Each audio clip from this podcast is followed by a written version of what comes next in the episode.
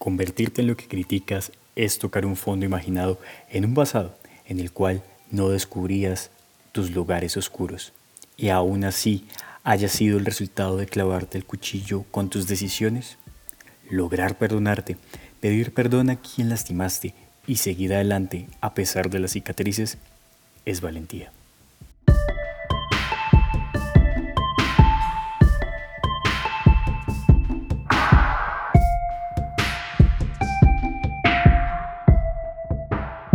Bienvenidos, bienvenidos, bienvenidos a esto que se llama Pensamientos Insomnios. Este es un episodio especial que nace de un proceso reflexivo y de algunas noches donde pude de una u otra manera acoplar pensamientos de años anteriores y digamos que esto sucede a partir de un ejercicio que un amigo que se llama Nelson Amezquita desde su creación que se llama Igor Kronfus hace para hablar un poco sobre el perdón como una herramienta curativa.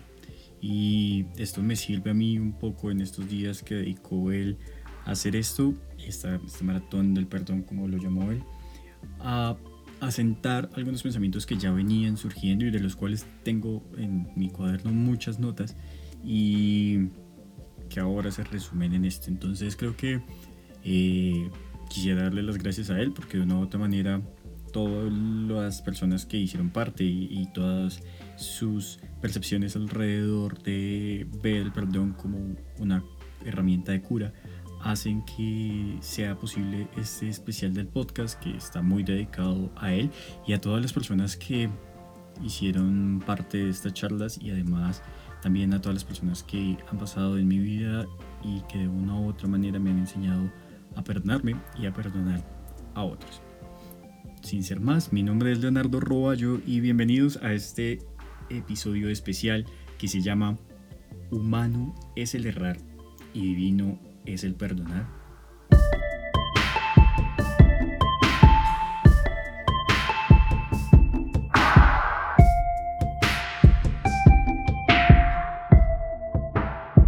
Todos cerramos. La infalibilidad no es una característica en nuestra vida y no considero que sea necesario que así sea. Yo creo que el errar es una muestra de que no somos omnipresentes u omnisapientes. Y por tanto, el ser infalible y el ser objetivo son proyecciones de nuestro deseo de no sufrir, de no hacer daño, de no caer en el abismo o de perderle el sentido a la vida. Sin embargo, creo que, contrario a lo que suele pensarse, el error es lo que le da sentido a la vida misma, puesto que es allí donde se aprende a surfear en este universo entrópico en el cual vivimos.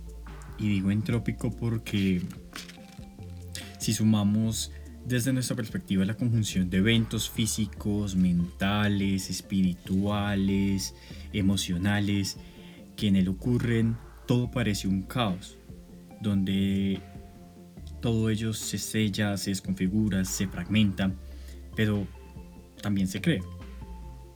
Y así parezca que todo no tiene norte, si nos detenemos a pensar y a observar, a estudiar, y a liberar de juicios, creo que podemos encontrar los pasos necesarios para navegar entre las olas y mareas que en este universo entrópico existen. Y cuando esto se hace, encontramos ese ritmo propio en el cual navegar esta entropía. ¿Qué tiene que ver todo esto con el error y el perdón? Bueno, pues siento que lo que sucede es que hemos aprendido a ver el error como una falla contundente, algo que está mal por sí mismo o lo que causa, pero el error hace parte del choque necesario que nos fuerza a ser creativos, a hallar el norte y fluir en el ritmo de la vida. Sin errores no hay problemas, sin problemas no hay soluciones. Sin soluciones no hay creatividad. Claro, Hay niveles en todo esto y factores que van a rodear lo que consideramos un error en sí. Pero creo que cuando lo que más nos cuesta se encuentra en niveles emocionales y mentales, es cuando es más complejo hallar las soluciones. Pero también la solución más sencilla va a ser siempre perdonar. Pensémoslo un poco en un ejemplo sencillo. Hay cosas que no se consideran necesarias de perdonar, como hacer una multiplicación. El hecho en sí mismo no tiene culpa, pero si dentro del contexto el error es no saber multiplicar cuando se debería saber, ello implica defraudar unas expectativas propias o unas expectativas ajenas que hemos decidido apropiar en nosotros mismos. Y allí, justo allí, es donde la culpa aparece, sea una culpa pedida o una culpa generada. Pero también es allí donde el perdonar llega como la herramienta de cura. A lo que quiero llegar con todo esto es que es precisamente en el momento cuando nosotros hacemos sobre aquello que causa el evento un juicio, o sea, cuando creamos un juicio alrededor de esto y aplicamos unas cargas de valor o de moral que hacen las veces de juez, es que lo que es una falla en principio se hace ver como un error que demanda culpa. Y cuando se hace que este evento demande culpa, es que empiezan a surgir todas estas sensaciones alrededor de lo malo que somos, lo poco que podemos aportar, lo que ustedes quieran poner ahí. Si ustedes ven el episodio principal de los principales anterior, que, que hablado sobre la culpa, habla un poco más de esto. Por ello, no voy a ahondar más aquí en, en esto de la culpa, pero sí que el perdonar es lo que permite aligerar la carga que produce un cambio. Es decir, si no nos liberamos de la carga, no hay un cambio. Porque estar latigando todo el tiempo al condenado no permite que ni siquiera él pueda caer en la cuenta de sus fallas, ni en la posibilidad de tener tiempo o calma para que éste pueda recomponerse y cree las conversaciones personales consigo mismo y las oportunidades de creatividad que hace que se generen las compensaciones personales y externas necesarias para reconfigurar el caos, para darle un nuevo flujo donde no se está donde después del choque hay creación y no solo dispersión. Por tanto, el surfear para él este mundo. Y claro, si quien yerra no tiene intenciones de cambiar o no considera que sus actos sean algo que amerite un cambio en él o una compensación, o que de una u otra manera esto no implique que exista algo que contraría la existencia del ser, un ser humano, eh, no hay mucho que, que hacer ahí. Es decir, ni siquiera estarlo latigando va a hacer que eso cambie. Sin embargo, esa es la carga de esa persona. No es una carga que tengamos que asumir nosotros. Y si esta persona quiere seguir vivir estrellándose sin crear, si esto es como la forma en que siente que funciona su vida, entonces el trabajo ya es otro. El trabajo tal vez es perdonar la acción y en perdonar la acción me refiero a saber que esta persona tiene un montón de huecos u hoyos que tapar personales, pero eso es trabajo de él y por tanto no lo voy a cargar.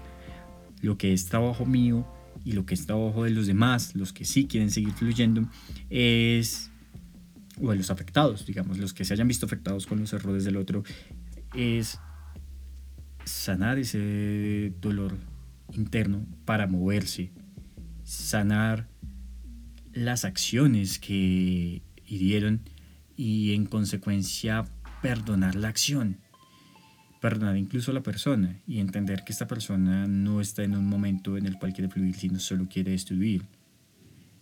Pero perdonar no implica inacción, perdonar no implica dejarlo ahí, perdonar implica que haya una creación y la creación de nuestra parte, de quienes hemos o son víctimas, es alejarse o aislar a esa persona para que de una u otra forma sus acciones y su existencia, que solo es destructiva, le afecte únicamente a él y ya esa persona verá si decide en algún punto cambiar o no.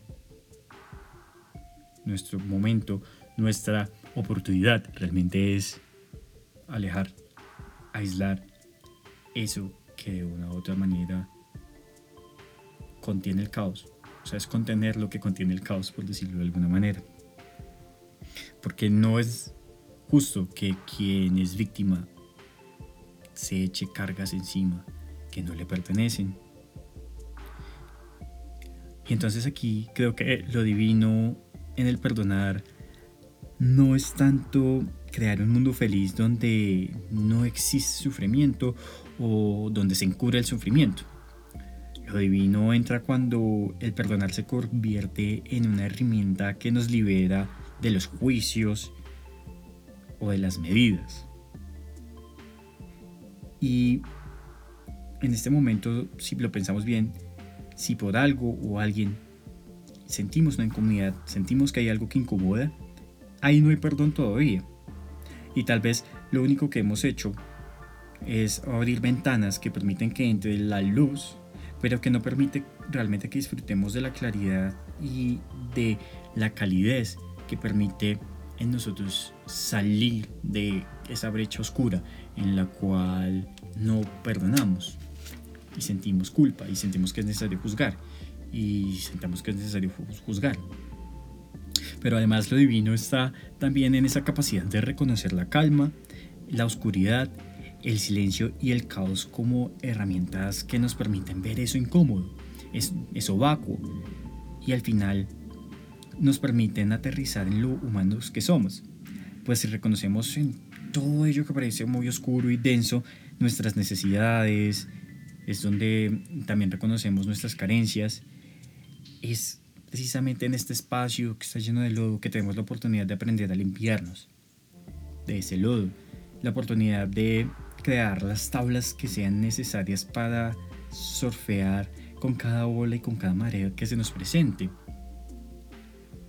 Nadie está diciendo que se tenga que sufrir siempre para aprender a navegar, pero cuando hemos sufrido, cuando estamos en caos, cuando estamos en oscuridad, la lección es aprender a limpiarse.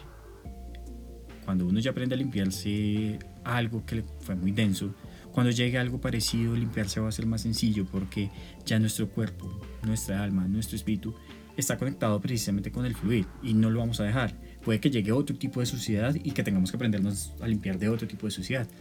Pero si todo lo vemos como una oportunidad, ya sea una oportunidad para crear, ya sea una oportunidad para modificar, y la modificación en sí es una creación, es cuando entendemos que el error no es un enemigo, la oscuridad no es un enemigo, el silencio no es un enemigo, simplemente son ese reflejo de fondo y sin luz que nos permite encontrarnos a nosotros mismos y abrazar esto y abrazarlo no en el sentido romántico de eres lo mejor que hay, sino simplemente en abrazar, reconocer esa otredad interna y esa otredad interna lo que nos permite es el de levantar los juicios, levantar eh, las sombras y sentir que al final de cuentas esas sombras proyectadas por nosotros